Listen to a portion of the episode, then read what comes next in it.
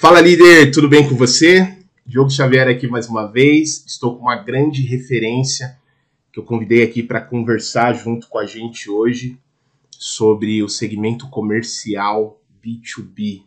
Para quem quer saber como liderar em vendas, hoje eu não sei se tem um nome mais preparado aí no mercado para falar sobre o assunto que não seja ela. Então, se você quer saber como ser um bom líder de vendas, e sinceramente, líder, se eu sou um líder de qualquer segmento, eu pararia para escutar esse podcast. Por quê? Porque um líder de vendas, ele lida com as emoções das pessoas de uma forma muito intensa. Então, eu diria que é o líder que mais tem que estar preparado para lidar com emoções, com pessoas, com gente. E hoje a gente está com uma convidada super especial. Mas antes de eu revelar para você quem está aqui junto com a gente hoje, Quero mandar um abraço muito grande aí para a editora Sextante. Para quem não conhece a editora Sextante, é uma das responsáveis de produzir livros marcantes aqui para o nosso país. Ela já produziu livros como O Monge Executivo, As Armas da Persuasão, já trouxe livros do Augusto Cury. Quem não conhece o Augusto Cury aí, uma das maiores referências em questões de, de psicologia aqui no Brasil é, essencialismo, enfim, a editora Sextante é enorme, é uma, uma grande potencializadora de conhecimento aqui para o nosso Brasilzão. E eu quero dar um abraço é, forte aí para o Fernando Mercadante, que foi ele que entrou em contato aí junto com a gente, patrocinou a gente aqui, ó, trazendo vários livros bacana, como o ônibus da energia, a gente vai falar muito aqui no nosso podcast, as regras ocultas do trabalho, alto desempenho, só livrão, galera. Isso daqui eu achei engraçado o nome. Eu já tô lendo ele e logo logo eu vou trazer conhecimentos aqui, ó. Pense como um cavalo. O que um treinador de cavalo tem a ensinar sobre vida, liderança e empatia. Então, editora Sextante, muito obrigado por patrocinar o Líder Flixcast com conhecimentos, com sabedoria e com certeza vamos levar adiante o conhecimento aí para o nosso Brasil, tá legal? Pessoal, se vocês querem saber quem estará aqui junto com a gente hoje, referência total no mercado de vendas, o mercado comercial B2B, é nada mais, nada menos do que Elid Lima. Seja bem-vinda, Elid. Um prazer gigante estar com você aqui hoje no Leader Flixcast. Tô curioso, vou perguntar tudo, quero saber tudo de vendas hoje, hein? Obrigada, Diogo. É um prazer participar. É, Para mim, esse, o seu podcast é uma referência em temas de liderança. Então, é onde é, eu também busco informações é, para me aprimorar. Né? A gente vive liderança o tempo todo. Então, parabéns. Parabéns pelo conteúdo que você traz, não só para mim, mas com certeza para um público muito amplo. Poxa, muito obrigado, Elid. Para mim é uma honra ter uma pessoa como você aqui no nosso podcast uma pessoa que ajuda pessoas, né? Porque eu acredito que vendas é você levar soluções que vai ajudar outras pessoas, vai levar luz para outras pessoas. Então, são pessoas iguais a você aí que a gente precisa para ir ajudando principalmente os empresários, os negócios. Então, para quem não conhece a Ellie Lima, pessoal, ela é idealizadora e cofundadora da Prospect Brasil, uma empresa especializada aí no mercado B2B em ajudar prospectar clientes que façam sentido para o negócio deles, no mercado B2B. Depois a Erid vai explicar tudo para a gente o que, que é essas nomenclaturas aí, tá, galera? Fica tranquilo. Ela é atuante no mercado comercial há 17 anos, vem trazendo aí o seu talento para ajudar as pessoas, os empresários. Mais de 400 projetos personalizados de prospecção ativa e formou mais de 300 profissionais no segmento comercial. A mulher é uma máquina, pessoal. e ela vai compartilhar esse conhecimento junto com a gente hoje aí. Seja bem-vinda, Ed. Eu falei um pouquinho sobre você, mas poxa, fala você um pouquinho de ti aí, conta um pouquinho aí da sua jornada, sua história, onde começou toda essa história comercial para você hoje tá à frente dessa grande empresa aí, a Prospect Brasil, ajudando empresários, como que tudo começou, Ed? Claro, vou falar. É, então, eu sempre trabalhei com vendas, e por formação eu sou jornalista, tenho especialização em comunicação, oratória, negociação e persuasão. E fundei a Prospect depois de perceber essa deficiência do mercado, né? De boas ideias, bons produtos, bons serviços, mas as pessoas não saberem qual era o seu público-alvo, qual era o seu potencial cliente, ou sabendo qual é o seu público-alvo, não sabendo como chegar nele. Né? O que eu mais ouço é empresário falando assim, eles me coloca frente a um potencial comprador que o resto eu sei fazer. Maravilha, essa primeira etapa é a minha especialidade, de fato. Então, a gente fundou a Prospect, né? Eu e o meu sócio, que é o Mark Link, ele é, foi diretor da Disney, é um consultor de grandes empresas, uma pessoa muito estratégica e atua aqui comigo, é, liderando aqui um time de quase 30 pessoas. Hoje a gente está com 40 projetos ativos, mas já desenhamos projetos para mais de 540 empresas. Esse, esse número de 300 pessoas formadas, a gente está falando de liderança de vendas, mas de SDRs e vendedores, o número passa de mil pessoas treinadas. Então, a gente tem uma bagagem é, interessante com empresas em diversos segmentos, de todos os portes, no Brasil todo, é, sempre ligado à área de expansão, de aumento de vendas. Então, os nossos, é, tanto treinamento quanto consultoria e é, projeto de terceirização, a gente sempre fala da jornada comercial completa, da prospecção ao fechamento. Então, basicamente, é isso que a Prospect Brasil faz e oferece aí para o mercado. Que legal, Elid, que bacana. Então, então quer dizer, o, o empresário, ele. Porque o, o, maior desafio. Por que, que uma empresa nasce? Vamos começar assim, né, Elid? Por que, que uma empresa nasce? Uma empresa nasce para ajudar pessoas. Eu, eu, eu acredito muito nisso. Então, como que você vai ajudar a pessoa? Você tem um produto ou um serviço, e através desse produto e desse serviço você vai ajudar uma pessoa. Eu converso às vezes com alguns empresários, Ed, e eu vejo realmente a dificuldade, o desafio, né? Primeiro porque vendas parece ser um assunto que as pessoas não, não conversam muito no nosso Brasilzão aqui, né? No nosso país. É, é, mais uma conversa ali entre empresários, mas a grande galera mesmo, você vai trocar uma ideia fala vendas, hum, já, já, meio que torce o nariz. Por que, que existe isso, Ed? Por que, que não tem se vendas é um papel tão importante no mundo, no, nas relações, né, é o que faz as coisas acontecerem, por que, que essa mentalidade de vendas ela não é tão bem disseminada aqui no nosso país, cara? Então, você sabe que eu vejo assim grandes referências né, dessa área é, falando e com base em pesquisas até que vendedor, às vezes, não é o orgulho da família, sabe? Então, nenhum, pode ser brincadeira ou não, mas dizem que nenhum pai e mãe vai falar com orgulho numa roda de amigos, meu filho é vendedor. Mas meu filho é médico, meu filho é advogado. Ninguém fala com orgulho, meu filho é vendedor. E vendedor tem uma ciência por trás, pode não ser tão complexa, mas existe sim a sua complexidade por trás, iguais igual a qualquer outra profissão. Né? O Thiago Concert, que é uma grande referência em vendas, ele, ele tem uma colocação, uma frase dele assim muito conhecida, e que ele tá assim, to, em tudo que ele fala tem isso, que assim, é, me mostre um vendedor que estudou tanto quanto um médico, que eu lhe mostrarei um milionário. eu acho que faz muito sentido, porque o vendedor ele precisa ser bem sucedido, ele precisa almejar ser bem sucedido. E o bem sucedido, obviamente, se encaixa aí de acordo com cada realidade. Mas um vendedor, ele precisa reconhecer seu próprio papel e saber do empoderamento que ele tem. A empresa depende dele, qualquer empresa depende dele. Seja ele vendedor e dono, ou seja ele um vendedor contratado. Mas quem vive sem vender? É, nada, nada, acontece, né? Enquanto uma venda. Eu tô, ó, tô com fome aqui, preciso ir lá na padaria, quero comprar. Eu preciso comprar um pão, vai rolar uma venda ali. E às vezes, Elid, até nas mentorias que a gente faz aqui, muitas pessoas, muitos líderes nos procuram também, falando: Poxa, Diogo, é, eu tô com dificuldade de passar numa entrevista. E o que eu falo para eles é: Cara, a entrevista é uma venda. Exato, você não sabe se vender. É uma venda. Então tudo é venda tudo. Agora, a, a, minha grande indagação, Ed, é por que, que não falou de vendas na bendita das escolas, Ed? Isso é um absurdo, porque professor também não sabe vender, né? Porque vai falar do que não sabe também é complicado. Mas é, é, eu acho que assim, hoje a gente tem é, muitos temas que são relacionados à venda, mas não estão tão disseminados, não, estão tão assim explícitos. Porque quando a gente fala de vendas, a gente está falando de empoderamento, de autoconfiança, de sabedoria, de comunicação assertiva. Então, a gente vê muitos temas nesse sentido de inteligência emocional.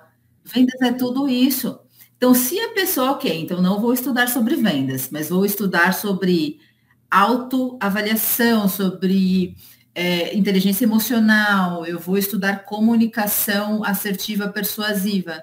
Ele está falando de vendas. Ele vai aplicar isso em algum momento. Então, tudo bem se você usar outro nome, mas se você tiver a consciência de que tudo é uma negociação, não necessariamente uma venda, mas tudo é negociação. Você negocia dentro de casa. Você negocia com seus colegas, com a mãe, com o pai, com o marido, com a esposa, e você negocia numa entrevista de emprego. E quando as pessoas souberem disso, é, muda tudo.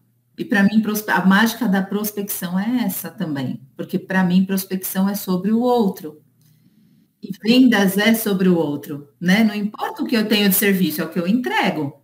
Numa entrevista de emprego não é diferente. Não importa o meu currículo, importa o que ele vai fazer para entregar e agregar na vaga para a qual eu estou me candidatando. Precisa entender as necessidades, os desejos do recrutador para que eu possa, inclusive, me encaixar ali naquele contexto, naquela Exato. conversa. E me encaixar de uma maneira não superior no mau sentido, mas é uma relação de troca. Então, uma pessoa numa entrevista de emprego, ela não precisa ser rebaixada e, olha, eu me encaixo perfeitamente no que você precisa, por favor, me contrate. Não é isso. É, eu sou a pessoa capacitada para entregar o que você faz e, para isso, eu também quero isso. E aí começa a relação de negociação. Vendas também é uma relação de confiança, né? Se faltar isso, se a pessoa sentir que em algum momento você não passa confiança, que você também não é uma pessoa, né, que está sendo sincera ali naquele momento, a pessoa sente. O ser humano sente, né? Você sente quando uma pessoa não está sendo verdadeira, né? Precisa sentir, precisa sentir. Porque assim como tem várias técnicas é, de venda, também tem técnicas de compra, de reconhecimento de um comprador, de um fornecedor. Então, tem inteligência e estratégia dos dois lados. Então, cada vez mais a gente precisa se preparar e se capacitar, né? Boa, legal. Você falou sobre prospecção. Eu sempre escutei falar esse nome, prospecção, mas para quem não é de vendas, ainda é meio. Cara, o que, que é uma prospecção? De repente, até mesmo empresários, às vezes falam prospecção. Não, prospec... o que é prospecção? o que, que é uma prospecção, Ed? Tá. Você sabe que, assim, muita gente, às vezes em treinamento eu pergunto, né? Você sabe o significado da palavra prospecção? E ninguém sabe. Prospecção, ele é um termo, nem nasceu do mundo corporativo comercial simples, assim. Ele é um termo de geologia para reconhecimento do solo. Então, você é uma pesquisa de solo. Então, a gente trouxe para o mundo comercial, a gente assim, não sei quem, porque desde que eu me conheço na área comercial esse termo já existia, mas o que, que prospecção, na sua essência, significa? Pesquisa. Então, eu pesquiso o meu potencial cliente, eu qualifico o meu potencial cliente e eu vou atrás do potencial cliente. O que muita gente faz de forma muito errada nos processos comerciais é achar que prospecção é só ir atrás do cliente e esquece a parte que é pesquisa e qualificação, que é a essência, inclusive, da palavra. Então, se você não tiver esse embasamento, você faz abordagens de prospecção de forma muito errada.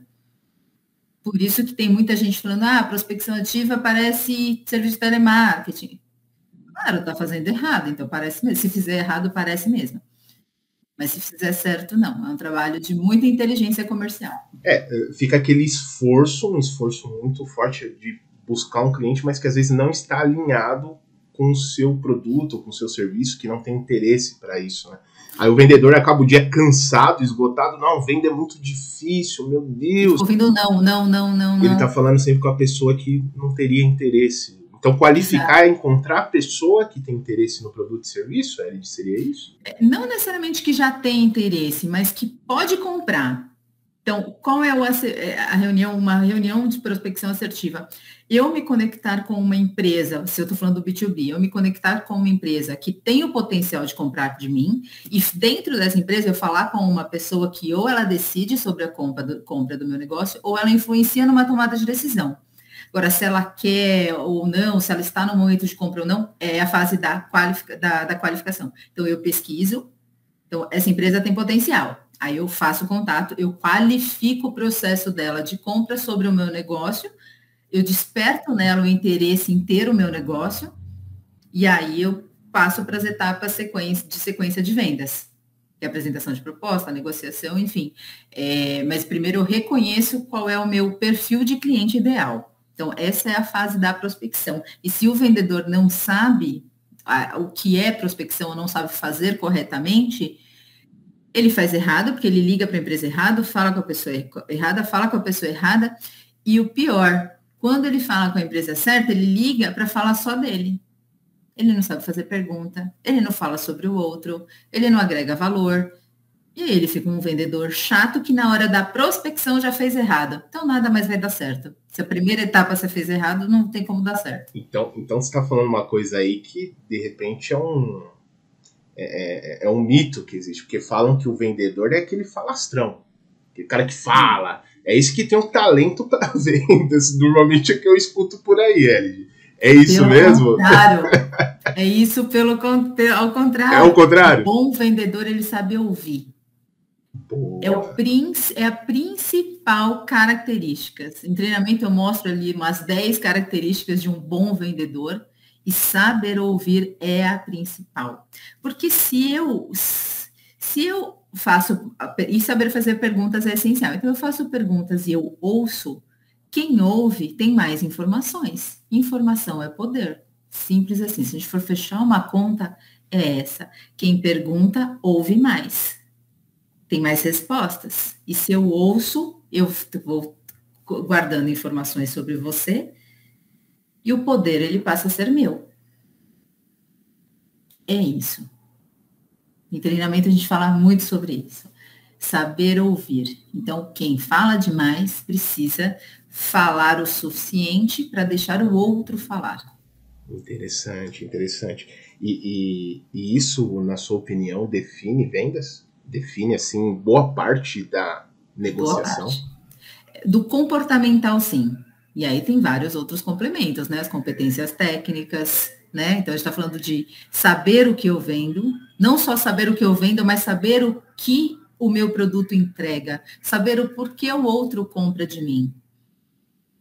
Né? Então, aqui, por exemplo, eu vendo terceirização da prospecção. Eu estou vendendo um esforço do meu time de pré-vendas para prospectar em nome da sua empresa. Mas o que você compra de mim? Você está comprando eficiência, ganho de tempo, otimização de agenda, a praticidade, a expansão, capilaridade. Então, eu preciso saber os motivos que te levam a comprar de mim. E o vendedor precisa saber disso. Isso é fazendo perguntas e ouvindo. Então, precisa ter, não falar demais. Sensacional, sensacional. E é uma coisa que a gente sempre ouve, né, por aí. Cara, o vendedor é aquele falastrão, é aquele que tem que falar bastante. Você está falando que é totalmente na contramão. Exato, a não ser que seja uma venda assim de é, alto impacto, baixo ticket, aquela venda de impulso. Você falou, falou, falou, você leva a pessoa para o caixa e pronto, vai embora.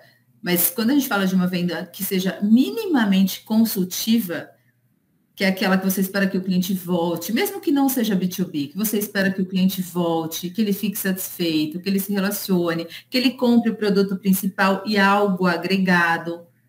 Para isso, eu preciso dessas técnicas. Legal, legal.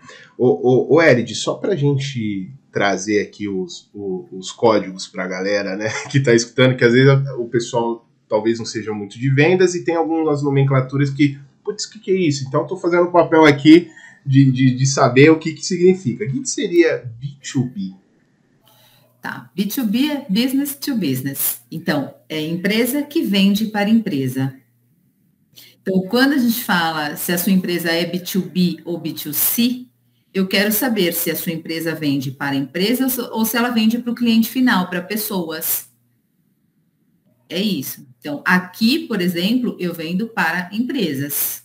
Agora, quando você fala uma empresa de, por exemplo, de telefonia, ela vende para empresas, mas ela tem o seu canal de vender para pessoas, como nós que tem um, tele, um plano de telefonia, por exemplo. Eu posso considerar um, um, mercado, um supermercado, um B2C? Sim. Vende para pessoas Pode. físicas. Pode, pode. E, ela, e, e, um supermercado pode ter uma área que venda suprimentos, material de escritório para empresas. Aí ela já tem um, uma segmentação B2B também. Então a empresa Mas pode é ter isso. tanto B2B, que é vendas para empresas, quanto B2C, que é venda para pessoas físicas comuns. Exato, pode, pode ter. Ah, legal. Pode e aí o seu, o seu segmento, você prospecta clientes que são em potenciais para empresas são do segmento. Isso, que são meus clientes. Exato, exatamente. Agora, a pergunta que não quer calar, Elid, como é que uma, uma jornalista foi parar em vendas, cara? Parece que não tem a ver, mas eu acho que tem muito a ver, né? Porque vendas é comunicação, né? É relacionamento, é entender de gente. Então, eu acho que o jornalismo me trouxe uma base incrível, que fortaleceu a experiência que eu já tinha em prospecção. Então, é, desde os 15 anos trabalhando em loja, atendendo público, num balcão ali de lojas de multiprodutos. Então, eu sempre trabalhei com vendas. É, e aí me formei em jornalismo e fiz uma escolha em é, avançar na carreira de jornalista ou trabalhar com o que eu já trabalhava e na época já era com prospecção. Né? Lá atrás, quando ninguém falava de prospecção, eu já fazia prospecção e eu decidi por isso. Então, é, ser é, uma pessoa de pré-vendas é, foi uma escolha para mim. Então, eu acho que o jornalismo me ajudou bastante e me ajuda até hoje. Que legal, cara, que legal. E, e, e é interessante que, assim, o, o, que, que acontece muito, Elid, e aí eu acho que você pode ser uma luz também para quem está escutando a gente, que às vezes as pessoas estão em um momento de desemprego, não está conseguindo encontrar nenhum tipo de renda. Você acredita que as vendas ela, ela pode ser uma alternativa? Porque não é muito comum as pessoas falarem, ah, venda, eu sempre estou procurando o emprego em si. E aí às vezes as portas estão fechadas. Eu não consigo encontrar essa alternativa. Vendas foi uma alternativa para você também em algum momento nesse sentido? Com certeza, com certeza. Quando você enxerga vendas não como um passatempo, porque tem gente que enxerga isso, ah, estou desempregada, vou trabalhar com vendas, vou vender qualquer coisa. E aí não funciona. Né? Quando você entende o que é a venda, e aí, claro, tem você acreditar no produto, acreditar no propósito da empresa que você representa, ou acreditar no seu próprio negócio que você vai criar e vender, ou não criar, mas vender algo que já existe, muda tudo. Porque é, é, é você começa a enxergar assim que você pode fazer seu salário você pode correr atrás do quanto você quer ganhar, né? O que eu tenho assim, e aí eu posso até criar alguns inimigos agora, é, o que eu não gosto muito do, de, do modelo, e é claro que sim, eu sei que tem várias vertentes, e enfim, não quero entrar em nada muito polêmico, mas eu vejo empresas, às vezes, é, que contratam vendedor que não vão ganhar nada só que vão ganhar em cima daquilo que ele vender. Você já deve ter visto muito isso. Salário zero, comissão sobre o que você vender. Eu não gosto muito desse formato. Imagina que eu vou trazer vendedor para vender os serviços da Prospect. Eu não vou pagar nada para ele. Mas se ele vender, ele ganha. Só que assim, ele não ganha nada para acreditar no meu negócio, para vestir a camisa da minha empresa. Eu não gosto muito desse formato. Então, assim, o vendedor em transição de carreira, às vezes, até por um momento que ele se encontra é, delicado, que com uma necessidade muito grande, ele pode aceitar algo assim. E tem alguns mercados que isso funciona bem. Né? Eu vejo corretor, vendedor de carro, tem alguns mercados que, que funciona bem. Você não tem um fixo, mas você tem possibilidade de altas vendas, de, de ticket alto. Então aí, ok. Mas é, se ele puder escolher um pouco mais, é interessante. Só que esse vendedor em transição de carreira, ele só vai poder escolher se ele estiver capacitado. Então, se você quer ser um vendedor de sucesso, precisa estudar. E aí você começa a dar as cartas, você começa a ditar regras para você me é, ter, é, me ter como profissional, por exemplo, na sua empresa, para vender o seu negócio, eu custo tanto, você precisa me pagar tanto. Então, quando ele começa a se capacitar, quem dá, quem dita as regras é ele. É, é interessante você falando isso, principalmente você é uma empresária do segmento comercial, porque a gente já está entrando num tema interessante aqui, que é liderança. Sim. Também. que eu atraio talentos para o meu negócio. Não é à toa que a Prospect é a Prospect hoje, Prospect Brasil.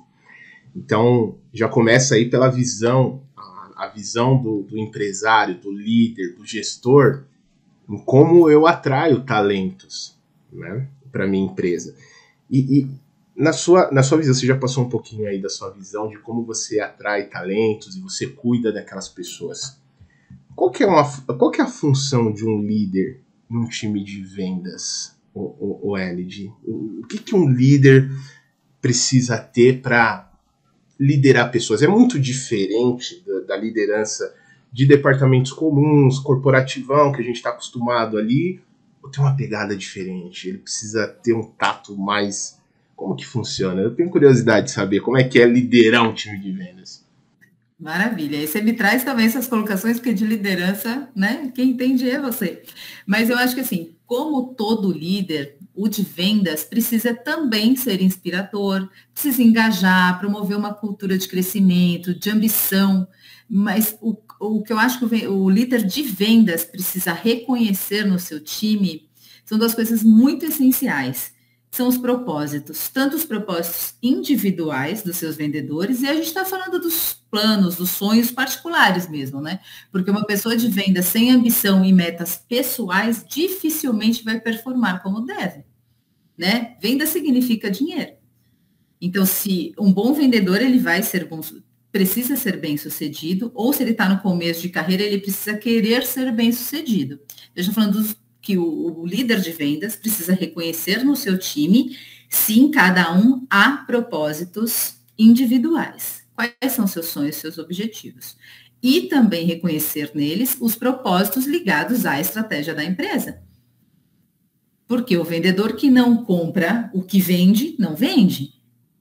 Entende? Então, ele precisa reconhecer no seu time a combinação desses dois fatores, propósito individual e se o propósito dele também é um propósito da empresa, se ele acredita na empresa, se ele acredita no produto que ele representa. E aí, o papel do líder é fortalecer esses pontos e potencializá-los. Além disso, ele precisa ter, obviamente, conhecimento estratégico, precisa estar antenado às tendências de negócio e estratégias de mercado, mas ele precisa conhecer o processo de vendas.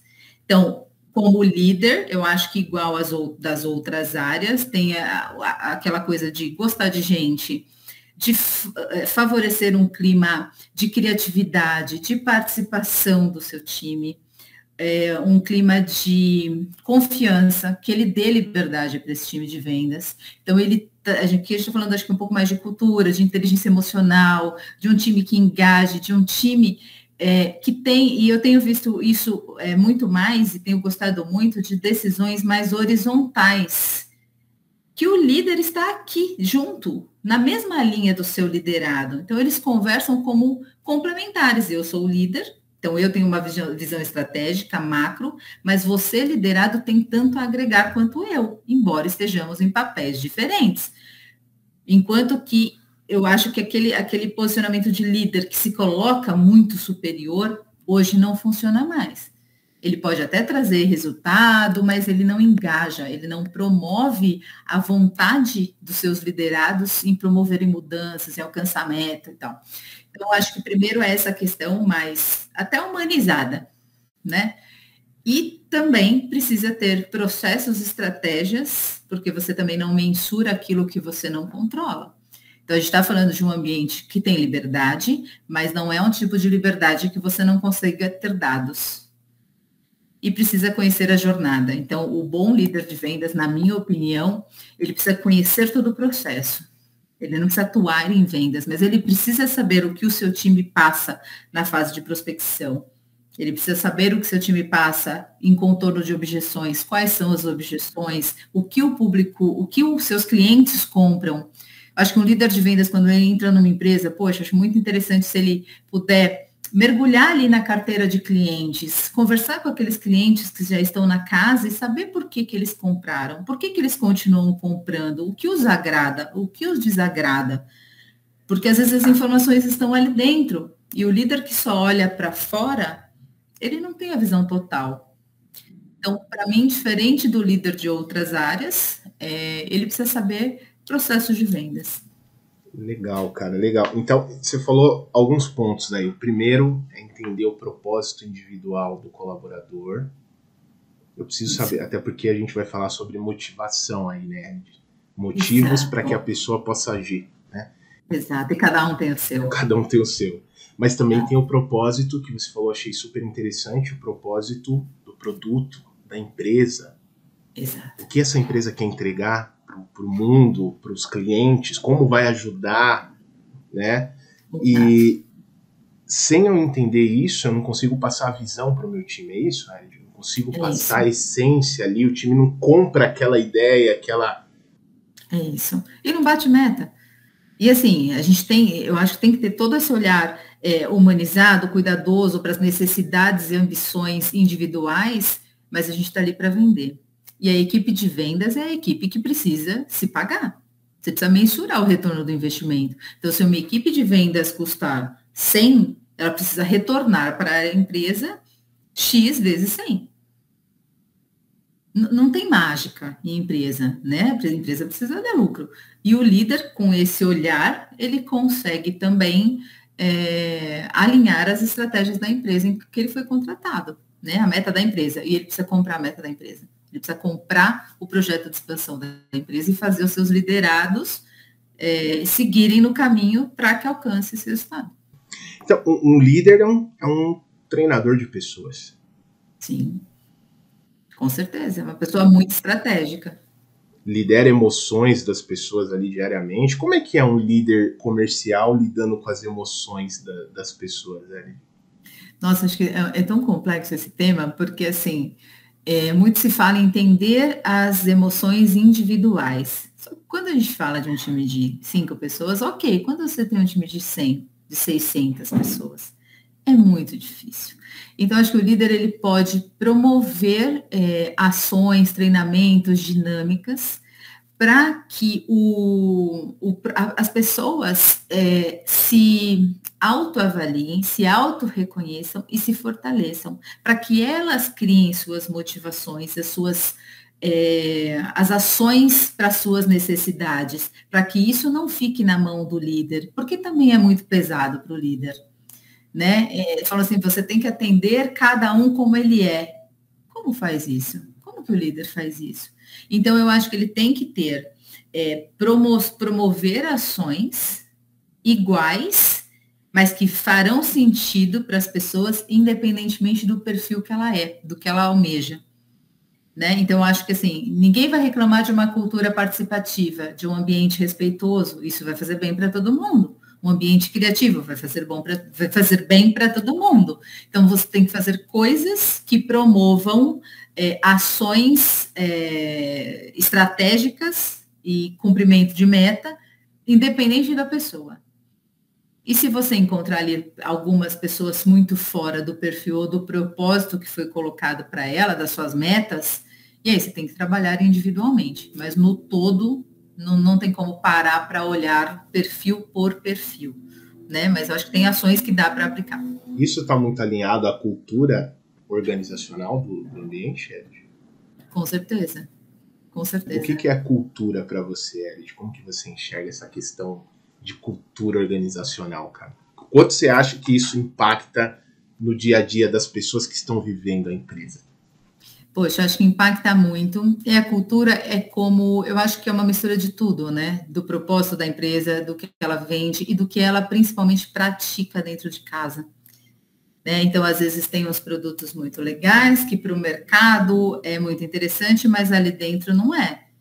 Então, eu acho que tem que ser uma cultura de crescimento. Né? O que a gente vê, às vezes a gente vê empresas é, promovendo uma série de coisas, dando uma série de benefícios e todo mundo quer trabalhar naquela empresa. Porque tem day off, tem cerveja, tem happy hour, tem mesa de bilhar, aquela coisa linda. Aquela cultura da e liberdade, aí, né? Exato, só que você entra, você tem seu nome exposto de uma forma não muito interessante.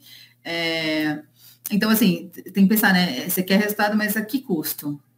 Né? Você não. Então, assim, é, tem, eu acho que tem, muito, tem muitos detalhes para falar disso, mas é, aqui, por exemplo, para mim, o respeito é a base de tudo.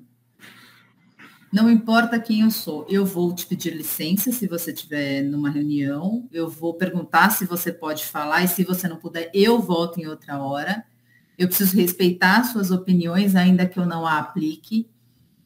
Então, é, essa cultura de, de pertencimento, porque eu, eu não espero que o meu colaborador, por exemplo, fique aqui para sempre, mas enquanto ele ficar, ele precisa é, se sentir valorizado. Né? É uma troca também, né? Ele vai entregar algo que a gente espera dele, mas eu preciso é, é, fazer, é, na minha atração de talentos, por exemplo, eu não quero só atrair, eu quero reter né? Então eu preciso oferecer e criar essa cultura é, interessante dentro da empresa. Aqui, por exemplo, a gente promove algo assim, apesar de ser uma empresa pequena, mas tem é, muita transparência. Se precisar sentar a empresa inteira para falar de um tema, a gente pergunta como as pessoas estão. Entra uma pessoa que todas as outras ajudam, não tem aquele clima de competição, de estranhar quem vem de fora isso é algo assim unânime. Todo mundo que entra aqui fala impressionante como eu fui acolhido pelas pessoas do time. Isso é a cultura da Prospect. Isso é o que os donos promovem, sabe? Então, aqui é isso. Então, o que eu acho, que eu comentei agora há pouco, que eu tenho visto muitas decisões horizontais, isso me agrada, agrada demais. A gente está falando de cultura, né? De participação, de ouvir as pessoas. Eu acho que quanto mais é, diversas elas são, mais enriquecedor a cultura fica também. Sensacional. E a, e a, cultura, é interessante que você comentou algumas palavras aí que me marcou bastante. Duas: respeito e transparência.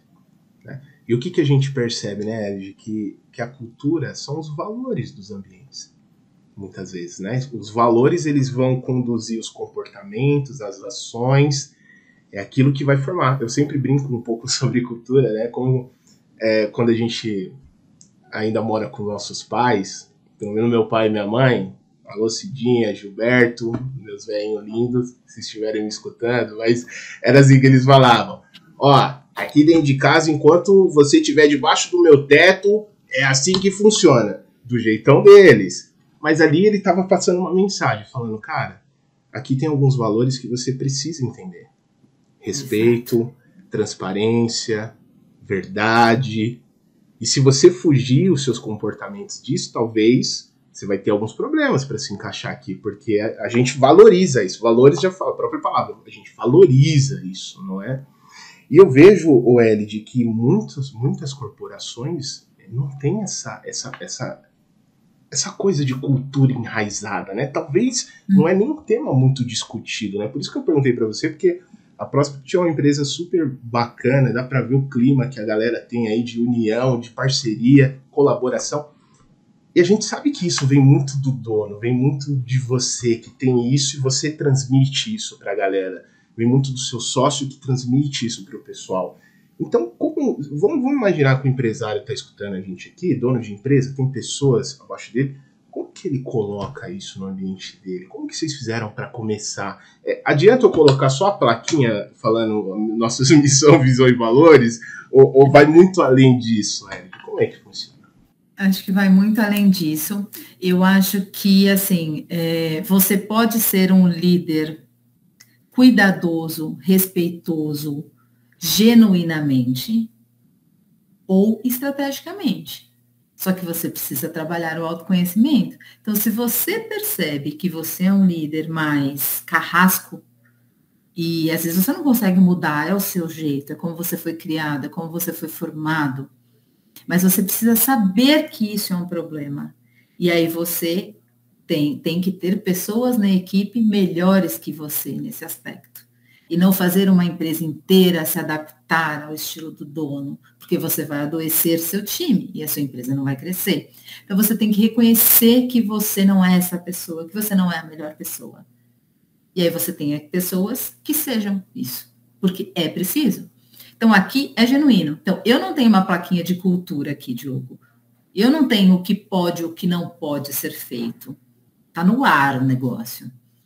Eles sabem se, se alguém maltratar alguém, vai vir todo mundo para a sala. Tipo, pai e mãe, vai todo mundo para a sala. Por que, que você fez isso? Isso não pode. Já aconteceu umas três vezes aqui isso.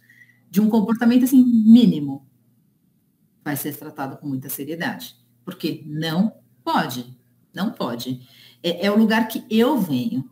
Eu estou aqui todo dia. Eu preciso me sentir bem na minha empresa. E eu não vou me sentir bem se você não se sentir bem. Né? Então a gente senta, a gente ouve. Aquilo que a gente falou da técnica do bom ouvinte do vendedor, acho que é para qualquer coisa. Se eu sou um líder, dona de empresa e não ouço, como que eu faço?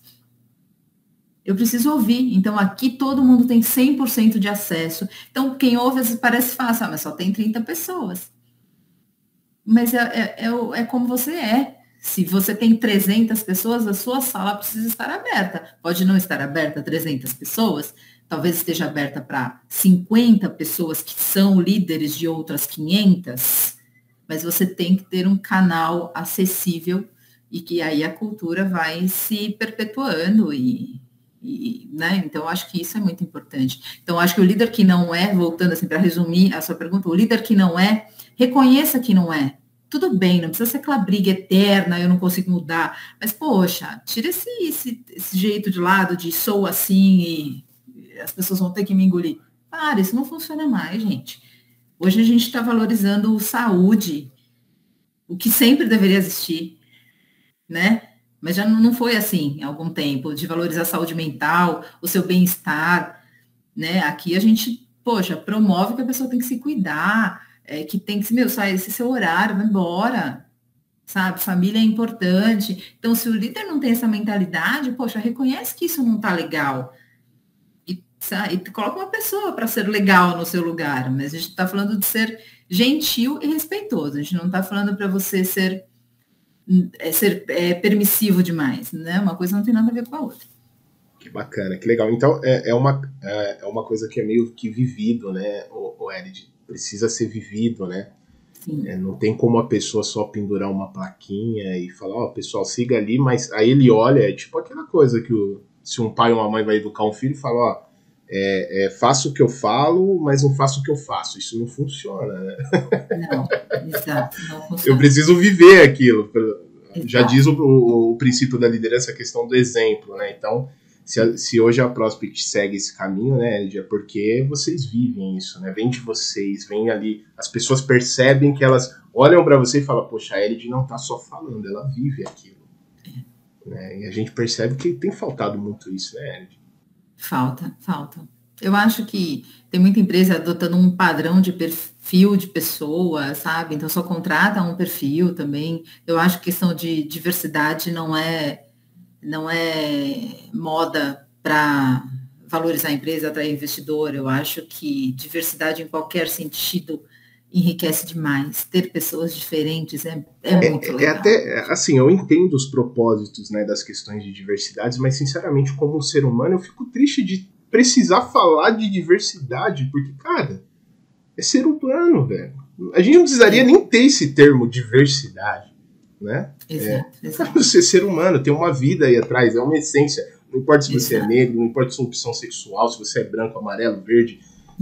São ser humano. E eu falo por experiência. Aqui na Prospect sempre teve, e não é algo assim, é, tenho vaga para isso ou vaga para aquilo. Não é, não é. A gente contrata talento, potencial. É isso que a gente avalia, independente de qualquer outra coisa. Esse é o principal.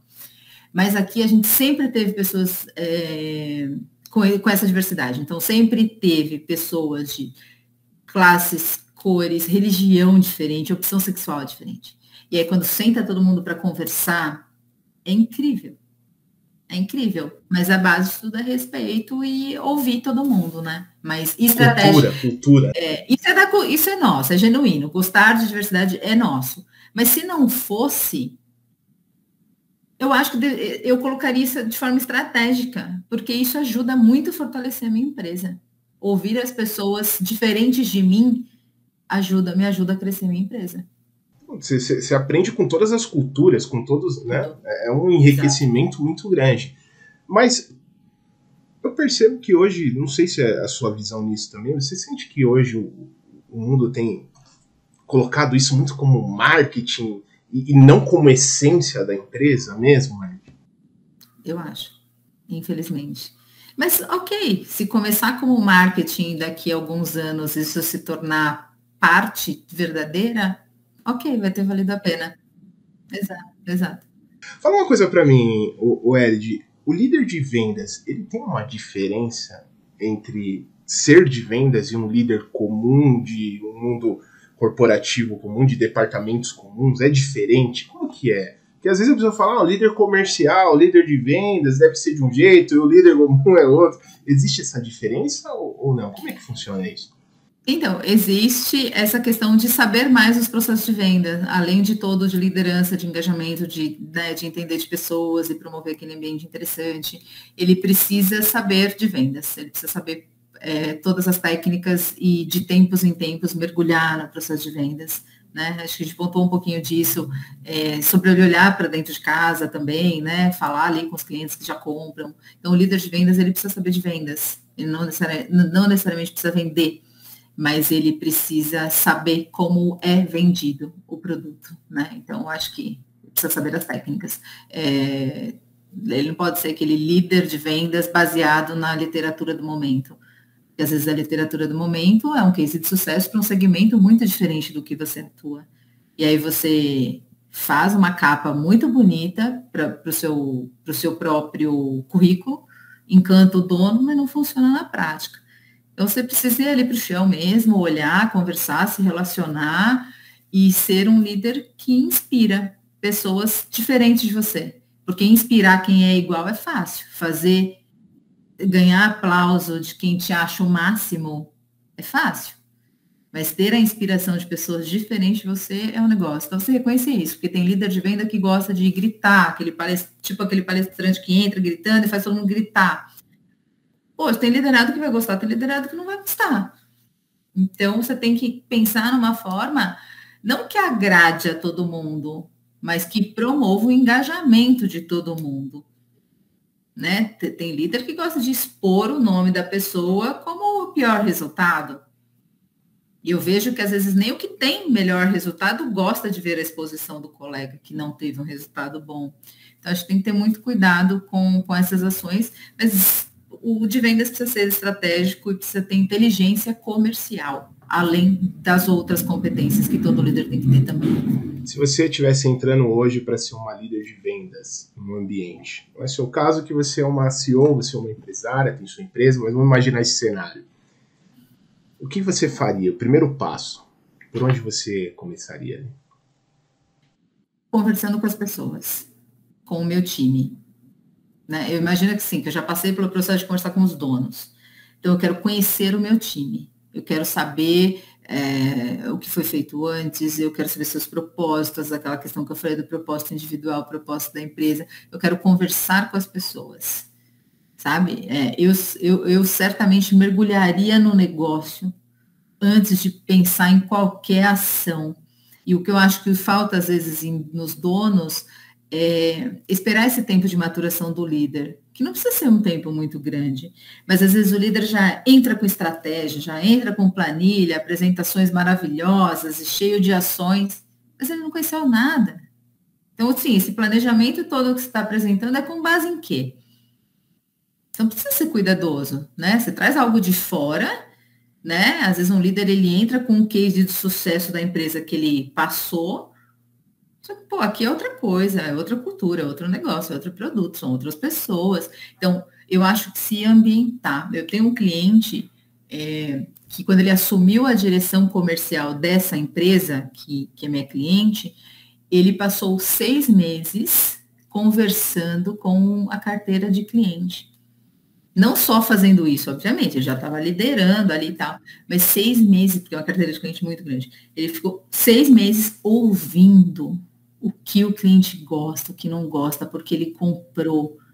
Eu achei isso incrível, incrível. Não é à toa que é uma empresa assim maravilhosa, um time engajado, pessoas assim que você gosta de trabalhar, sabe? É um cliente assim, que eu é, tenho, tenho prazer de atender pela cultura que eles promovem e pela ação desse diretor, de ter esse cuidado de falar com os clientes né, ao tempo em que ele promovia mudanças e ações. Então eu faria, eu me inspiraria nele. conhecer, conhecer a essência do negócio, né? Tudo que legal, cara. E, e, falta muito isso, né? Poxa, eu não tenho assim, eu não tenho muita base assim para falar sim ou não. Não sei. Eu tenho esse exemplo dele que é para mim o modelo ideal.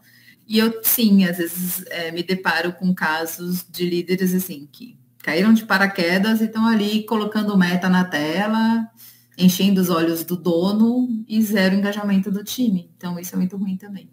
Mas eu não tenho esses dados assim para falar se, se é a quantidade, sabe? É, um bom líder de vendas, ele precisa ser também um bom vendedor?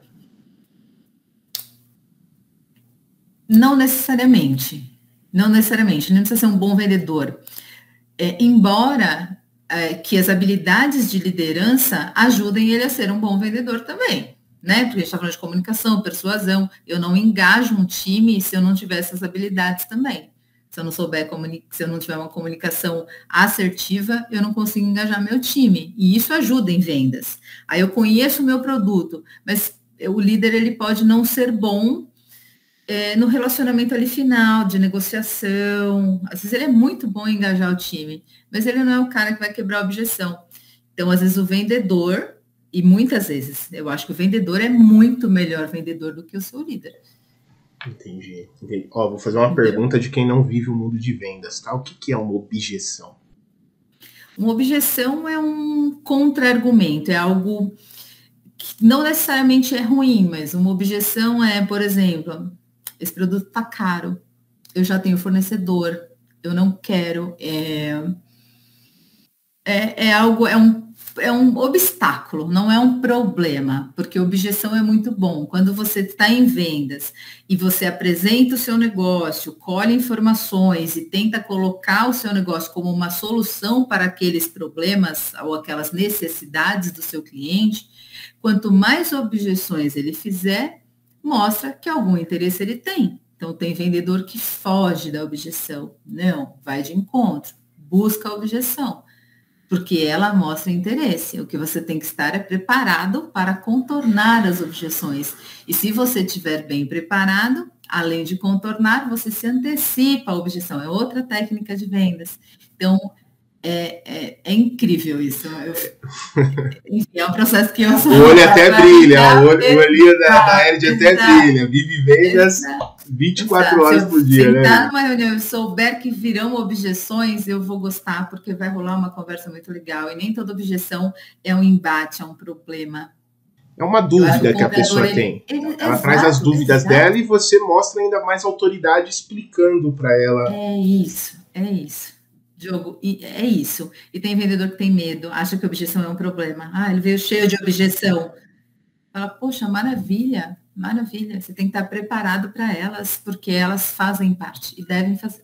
É, eu imagino que a pessoa sai até mais encantada, fala, nossa, a pessoa domina mesmo aquilo que ela está falando, exato, né? Exato. Então é interessante mesmo que o, que o vendedor, ele e também o líder, né, saiba muito bem o que é o produto, o que é o serviço, para que ele tenha propriedade nos momentos da, das objeções. Exato. Né?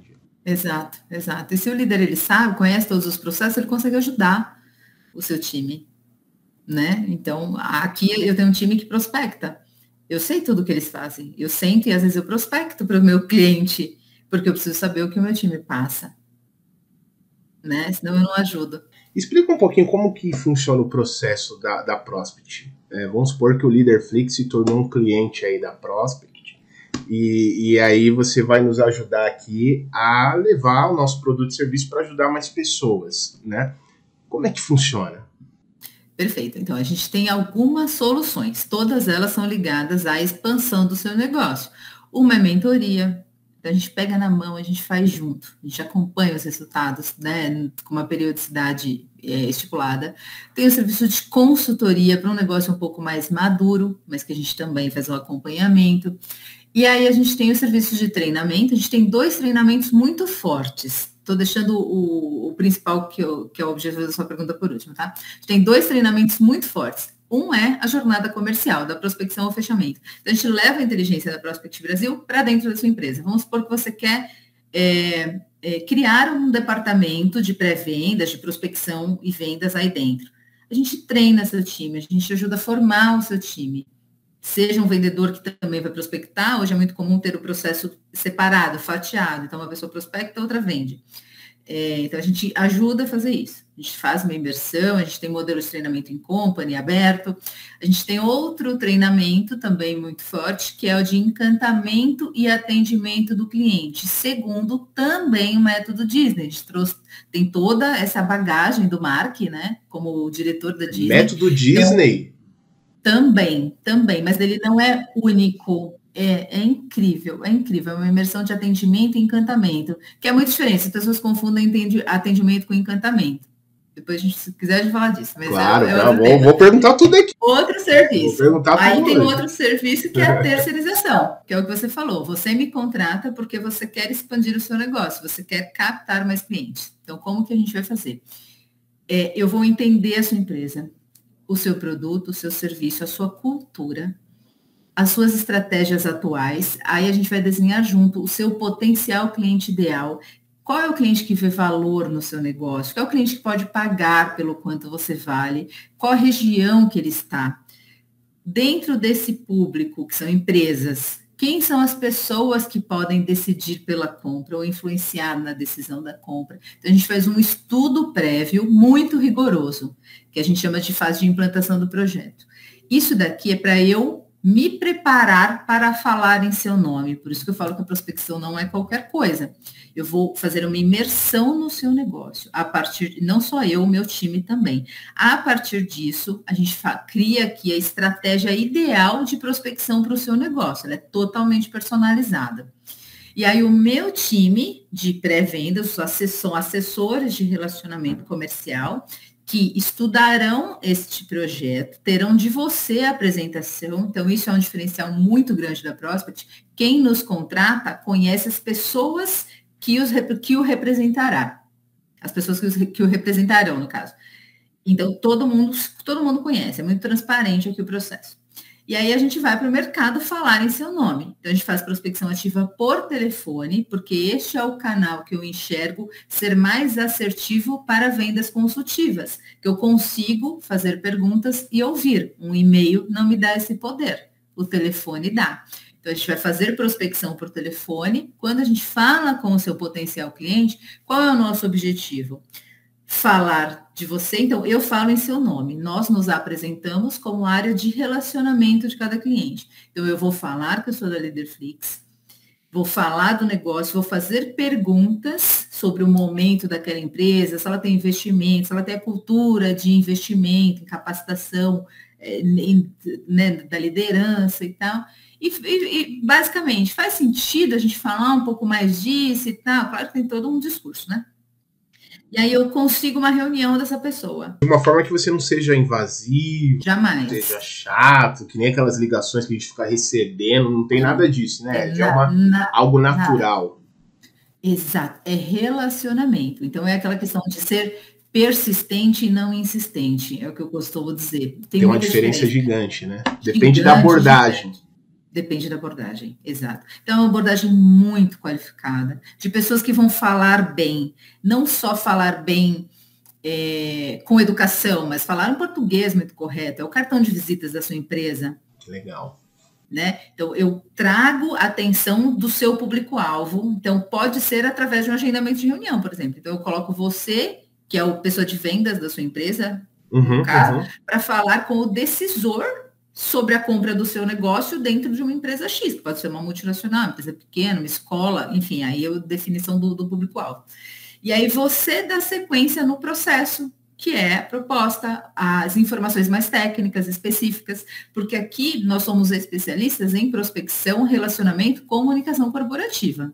Mas eu não sou necessariamente especialista em cada negócio que eu represento. Né? Então, imagina, eu tenho clientes aqui que são equipamentos científicos, logística, facilities, publicidade. Nós, eu, meu time, nós não somos especialistas nessas áreas, mas nós somos especialistas em criar oportunidades para colocar quem é especialista para falar com quem precisa ouvir. Você faz o mais difícil, cara. Você faz o mais difícil para o empresário, que é o quê?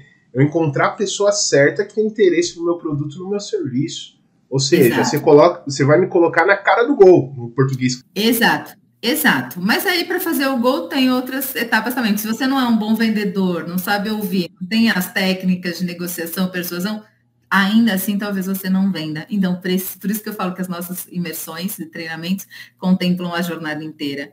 Porque se eu fizer a prospecção bem feita e a outra etapa não for bem feita também, não tem sucesso o negócio.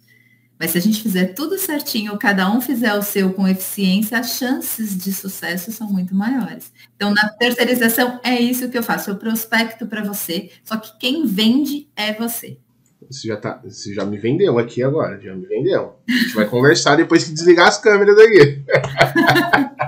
que legal, Elid, que bacana. Ó, então deixa eu entender o processo de vendas aqui. Primeiro passo é a prospecção, e vocês vão lá e buscam o cliente ideal, coloca na minha frente. Só que eu, e aí eu tô falando com você aí, ouvinte, que você como empresário, você é uma pessoa que precisa levar o seu produto, o seu serviço, tem uma etapa extremamente importante que a Elid está ensinando a gente aqui, que é eu saber vender, que agora eu tô na frente do cliente, agora? Agora é contigo, agora você precisa só que ela também não te deixa sozinha, ela vai te preparar também para isso, vai te orientar sobre isso. É isso, Elid? Sim, sim, é um outro serviço, mas que sim, pode contar com a gente também. E aí aquele papel do líder sabe, se reconhecer se ele é bom vendedor ou não, porque tem uma tendência de donos de negócio acharem que são bons vendedores. E às vezes não são. E tudo bem não ser. Tudo bem.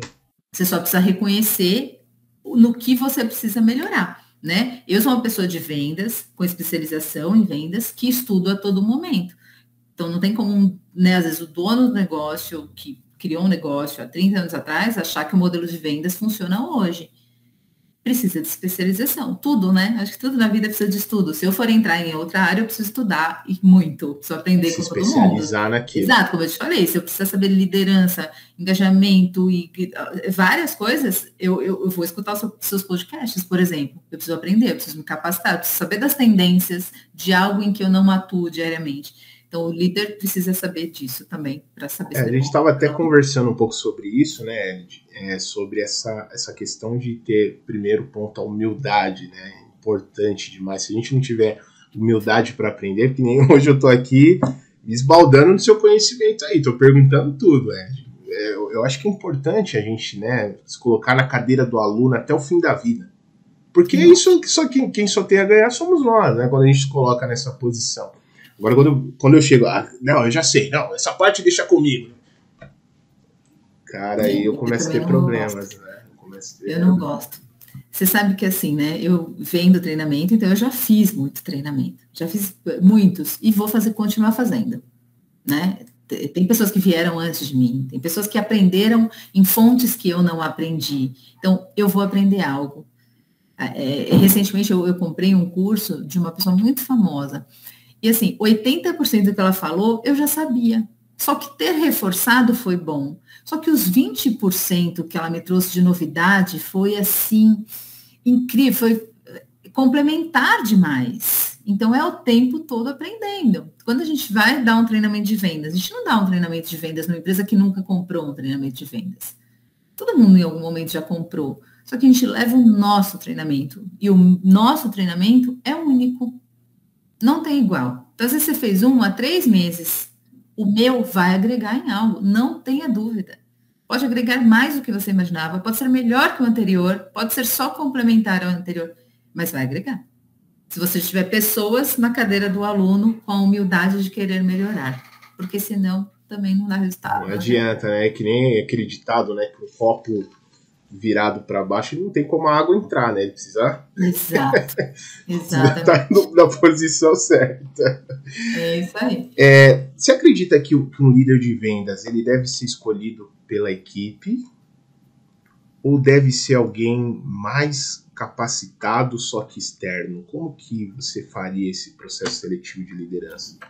Tá, então, ele precisa ser capacitado, estratégico e inteligente. Não necessariamente ele precisa ter saído do time de vendas. Aliás, é um erro muito comum, né? Você tem um time de vendas, aí você tem um vendedor bom e você promove esse vendedor a líder. Você perde o bom vendedor, não ganha um bom líder. Isso é um problemão. Tem muita gente que acha, não, melhor vendedor, eu vou colocar ele aqui na liderança. Pela liderança técnica, mundo. esquece a liderança de gestão de pessoas. É, exato, é porque você acha que você colocando um bom vendedor, que os outros vão vender como ele vendia. Não, ele é um bom vendedor. Aí você vai perder um bom vendedor? Você tem que valorizar, você tem que criar plano de carreira, né? Também você não quer estagnar uma pessoa que é boa no que faz. Você cria é, degraus para ela crescer dentro dessa empresa, mas com a habilidade que ela já possui. Mas é, o líder de vendas não necessariamente tem que sair da equipe, da equipe e não necessariamente a equipe tem que escolher.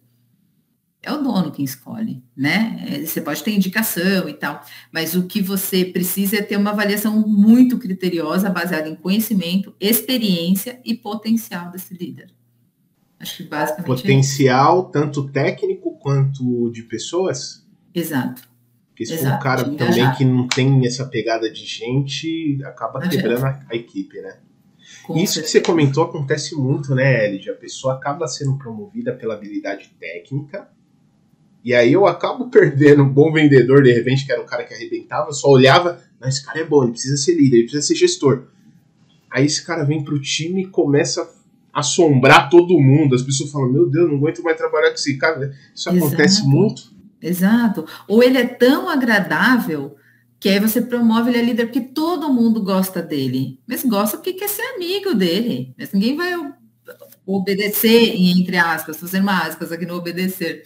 Ninguém vai seguir porque ele não tem a técnica, ele não, não é alinhado às metas da empresa. Né? Tem líder que ele vira um, é, um porta-voz dos liderados. Então, o liderado reclama, ele reclama também, ele não compra a ideia da empresa. Então, esse cara ele precisa estar muito bem colocado entre empresa e liderados. E não significa que eles estão em lados opostos e contra. Entende? Uhum, Por isso que uhum, os propósitos uhum. precisam estar alinhados. Né? Todos precisam estar no mesmo caminho de crescimento da empresa. E o crescimento da empresa te dá o quê? Crescimento também. Então, precisa ter, eh, o líder ele precisa ter, precisa ser esse elo estratégico entre as partes que não necessariamente são partes contrárias. Legal, legal isso que você está falando, Elige. É interessante que eu lembrei, inclusive, a gente tem um treinamento chamado Leis Ocultas da Liderança. Né? E qual que é a essência desse treinamento? É, é trazer a visão para o líder que ele precisa compreender o ecossistema em que a liderança está envolvida. E é exatamente isso que você falou. Cara, eu, a gente chama até de Jack 4F, né? Parece um nome meio esquisito, mas já vou explicar. A gente fala que tem a gestão, que é o que você falou, cara, eu preciso saber os objetivos e os desejos da minha gestão. Só que abaixo de mim eu tenho a minha equipe, e eu preciso também saber como conectar minha equipe com os interesses da gestão, que é exatamente, só estou falando o que você falou, é que eu achei interessante que alinhou aqui com a nossa metodologia que a gente tem.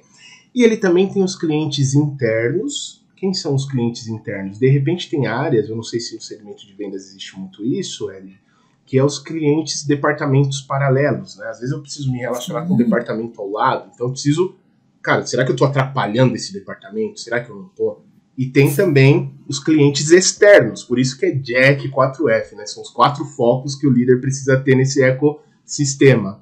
E se ele não tiver essa visão desse ecossistema, esse cara vai ter problemas, né? Que eu acredito Sim. que é o que você está falando da visão estratégica. Eu vi você falando Sim. muito sobre isso, né? E a gente falou muito assim de, do time, de vendas, do liderado, tal. Você tocou num ponto que seria é, infeliz se a gente não passasse, que são os públicos, são os clientes, né? Porque é às vezes tem conflitos entre marketing, vendas, entre pós-venda. Isso é interessante. Gente, interessante. por que, que existe tanta alinhado? briga entre marketing e vendas? Porque tem equipe de vendas que acha que é o marketing que tem que trazer os leads, né, os potenciais clientes, que é o marketing que tem que abastecer o funil de vendas de vendas.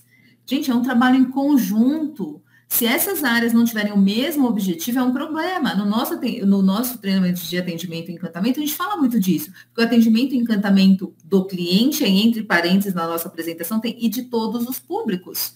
Porque eu não posso encantar o meu cliente se eu não estou encantando o meu colega da área do lado. Eu vendo, aí o pessoal de entrega não faz como deve, e o pós-venda não faz, esse cliente não permanece. Aí a empresa, às vezes, ela investe uma grana em prospecção, só que o problema dela é retenção, não é atração de novos, é reter os que já tem. Então, assim, tem que, tem que ter um olhar 360, tem que estar todo mundo alinhado às estratégias da empresa, tem que ser o objetivo, tem que ser único. E tem que ter uma, uma. Não precisa ser harmonioso, todo mundo se amar, todo mundo sair para jantar. Não, não é isso. Estrategicamente precisa estar alinhado. Então, marketing, saber o seu papel, vendas, o seu, entrega, expedição, seja lá o que for, e pós-venda, precisa ter essa, esse alinhamento de comunicação, de objetivo, com o foco no cliente, obviamente. Sempre a busca é deixar o cliente satisfeito, né? Exato, exato. que legal. E o que, que é um pouco desse. É, eu, eu tô, eu tô é, explorando muito seu conhecimento aí, viu, Ed? Pode ficar aqui o dia todo conversando, tá muito bom. É, o que, que é esse encantamento da Disney? Você comentou que você tem um sócio que ele veio ali muito da, trabalhou na Disney, é isso? Sim, sim, foi diretor da Disney. Que legal. Né? Da América Latina, ficou muito aqui no Brasil também, mas é, acho que por quase 15 anos é, veio da Disney. Então ele traz muito esse nosso lado de ouvir o cliente, de encantar o cliente, de, de prestar atenção no porquê o cliente compra. É, isso não significa que o cliente tem sempre razão, porque às vezes não tem, tá? Então não entendam isso como algo muito lúdico e mágico. É, isso é um clichê, né? Que o pessoal fala, o cliente Exato. tem razão. Né? Quando a gente está falando do B2C, da pessoa, tudo bem. Mas quando a gente está falando de relações de negociação comerciais, nem sempre são assim. Mas então a gente traz, sim, os métodos Disney. E por que, que não só o método Disney? Porque cada empresa é uma empresa, então a gente construiu um treinamento com com um método Disney e baseado em muito estudo com vários projetos, de vários projetos, mais de 500 projetos que a gente fez para empresas no Brasil inteiro. Então, são metodologias que funcionam de fácil aplicação. Porque, por que, que eu te falei anteriormente que as pessoas confundem atendimento com encantamento? Atendimento é te entregar o que você comprou para te entregar. E se eu te atender? Você comprou terceirização, eu terceirizo e te entrego. Agora, como eu encanto? É diferente. O atendimento, às vezes, faz você ficar. Só que eu sou mais suscetível a perder você para um concorrente. Porque eu te atendo bem, mas ele está te falando que vai te atender bem também. O discurso de vendas pode ser parecido. Mas o encantamento faz você ficar. E aí a gente precisa olhar para detalhes. Não vou ficar dando muito spoiler, porque esse é o meu treinamento. Mas a arte do encantamento é diferente. E aí a gente tem é, alinhamento da empresa inteira. A gente deu um treinamento recente que o pessoal da limpeza participou. Legal. Porque é uma empresa que recebe muita gente. Então, como que você coloca gerente, diretor para fazer encantamento do cliente, se o cliente chega e passa pela portaria, pela recepção, pela pessoa que está limpando, limpando já. Toda uma jornada antes de chegar com quem ele realmente Exato. conversou. Exatamente, exatamente. E às vezes um, um, uma mal, sendo maltratado ali na porta pode já ser uma mancha, né, que fica, né? Exatamente. Se não estiver alinhado na mesma visão, né? Exatamente. Até um exemplo assim, até de encantamento, bem simples, assim, mas para ficar muito claro, até fazendo o merchan da minha da, da moça que faz massagem terapêutica em mim. Eu comprei dela massagem. Às vezes eu faço drenagem, às vezes eu faço massagem relaxante. Eu comprei massagem. Então eu chego e faço uma massagem. Só que eu chego lá, a luz ambiente já está legal, tem velhinhas e tem uma placa escrito L de você é a pessoa mais importante da sua vida, cuide de você. Aí tem uma trilha sonora que me agrada, porque ela já me conheceu. Isso é encantamento. O atendimento é a massagem. E o que ela me dá mais? Ela deixa uma, uma rosa no travesseiro, é, é, sabe? É, é, é tem, me encanta. De fato, eu saio encantada. Eu não esperava por aquilo. Isso é encantamento. Surpreende, surpreende. Sur, exato, surpreende. E isso pode ser feito em qualquer empresa. Não precisa ter dinheiro. Sabe, às vezes o pessoal acha que para fazer isso, ah, mas eu tenho que fazer brinde. Não, não é isso, porque brinde às vezes não encanta entende? Então, precisa, por isso que o nosso treinamento a gente leva uma reflexão para a empresa criar o seu. Não adianta ficar copiando o que deu certo em outra empresa. É, e vocês têm uma pegada bem legal, que você falou muito disso, você repetiu isso várias vezes aqui, que é escutar o cliente, escutar as necessidades dele. E quando você tem essa informação, até facilita nesse processo, acredito eu, né, de você encantar. Porque você já sabe o que ele gosta. Né? Você já tem essa, essas informações, né? Exato, exato. Então, assim, é, são detalhes mesmo, né? Eu participei de um podcast há um tempo atrás e fui como convidada e foi presencial. Eu cheguei na sala, sentei de frente para quem ia falar comigo. Atrás dele tinham vários livros e uns enfeites, mas um dos livros era do Abel Ferreira, que hum, é do Palmeiras, Palmeiras. para quem eu torço. E aí a gente lá conversando, tava assim, é por acaso? Não, não foi por acaso. Eles sabiam e colocaram algo. Assim, você vê o nível de detalhe? Gastaram zero. Eles eles decoraram de acordo com quem foi convidado.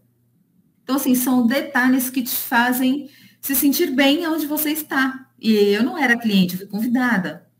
Mas quando você cria arte de encantar, você deixa isso. Então, talvez eles nem saibam, mas isso ficou em mim, sabe? Ficou algo que eu falei assim, uau. É, né? E o Disney fala muito disso, de você deixar essa impressão que a pessoa fale, uau, é isso sabe? Tipo, não esperava. Que legal, sabe? Então, Entender de pessoas é... na essência mesmo. Exato, e não precisa muito disso. Só que é isso, se você não for genuinamente essa pessoa que se interesse por pessoas, seja estratégico e faça isso. Então, se você não é, se você tem isso genuinamente, você não precisa de treinamento nenhum. Só que se você não é, você precisa implantar algo assim, ser estratégico, porque isso funciona, encanta e retém clientes e pessoas. Poxa, que legal, Eli. Ed, eu ficaria aqui de verdade, cara. A gente passaria a manhã inteira, ia pra tarde, ia ir embora. Eu sei que você tem as suas agendas aí também, não quero te, te atrapalhar. Mas eu posso tirar uma única dúvida, que é uma curiosidade que eu tenho sobre vendas, claro, sobre a minha claro. vendas. Vendas a gente sabe que tem muito metas. E eu já tive a oportunidade de estar em algum ambiente, alguns ambientes de, de vendas e eu percebi que existe muita aquela coisa, não, vamos competir, vamos, vamos. Como que é lidar com essa competição? Existe muita competição em vendas e como fazer uma competição que as pessoas não fiquem inimigas umas das outras? Porque às vezes a competição, ah, eu, eu, até eu sou a favor da competição. Acho que a competição é legal, porque se não fosse competição a gente não assistia a Copa do Mundo, Campeonato Brasileiro, é, não ia ver Olimpíadas. A competição ela tá aí para extrair o melhor de cada pessoa. Eu entendo dessa forma, né? mas a gente sabe que tem aquele ladinho um pouquinho canibal ali na competição, né, que tem que tomar cuidado. Como fazer uma competição saudável num ambiente onde não gere esses, essas intrigas, esses atritos entre os times, cara? É, é eu acho que é muito da cultura realmente da liderança, é, porque você não controla o perfil da pessoa. Tem pessoa que é um sucesso em vendas e ela é egocêntrica, ela não quer compartilhar o conhecimento, ela quer aplausos e acabou, ela não quer compartilhar.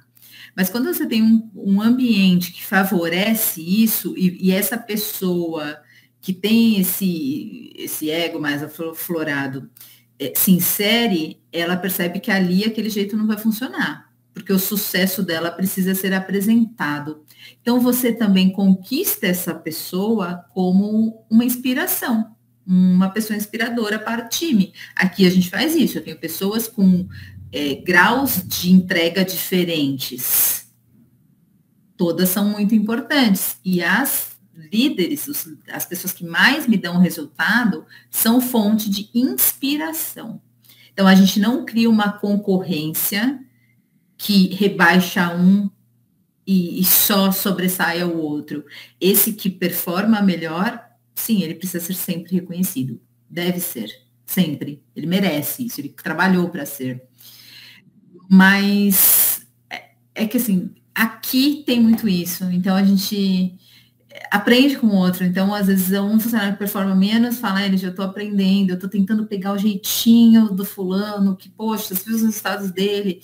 É, eu aprendo com, com eles, então eu acho que tem que ter essa questão de humildade, mas de cultura, e de se incentivar, sabe? Coloca no palco esse com o vendedor de sucesso e pergunta como, né? Vê como ele faz. E é o papel do líder a questão do acompanhamento, tanto da jornada completa quanto do, né, do um a um e trazer esse formato, né? E o líder também está disposto a aprender com o vendedor.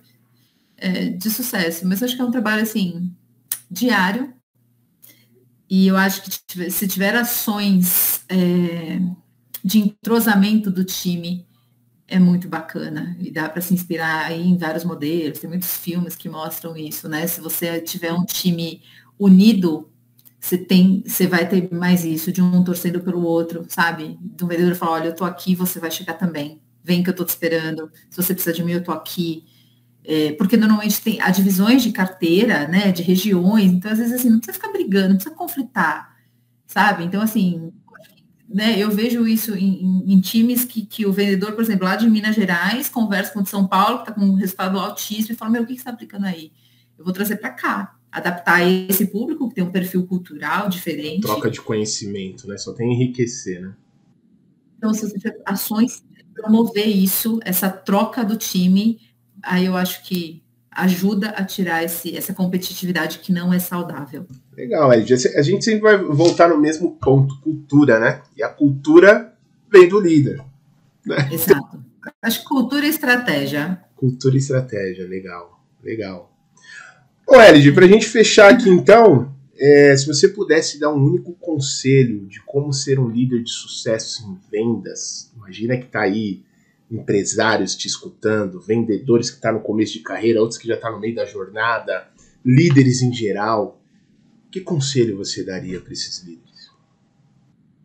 Tenha um olhar humano, conheça sobre pessoas, porque tudo é sobre pessoas, e conheça os processos. Acho que não tem, não tem fórmula mágica, mas se dedique a conhecer processos e saber de gente. Se você não souber de gente, você não sabe de nada também. Show de bola, excelente, Elid. Cara, muito enriquecedor para mim, tá, Elid? Para mim também, obrigada. Extremamente grato, realmente, de você ter aceitado aí o meu convite, de você estar tá aqui junto com a gente hoje. Você que é uma mulher inspiradora para muitas mulheres, tem muitas mulheres aqui também te assistindo e olhando, caramba, que legal. Se a Elid passou por todo esse processo, construiu a empresa dela, foi prospectar, foi vender, eu também posso fazer. Então Exato. você é, é, uma líder, sem dúvida nenhuma, que o nosso Brasil precisa cada vez mais conhecer. Muito obrigado por você levar o Obrigada. seu talento para o Brasil, para o mundo. É, as mulheres precisam muito da, da, da, sua força, da sua inspiração.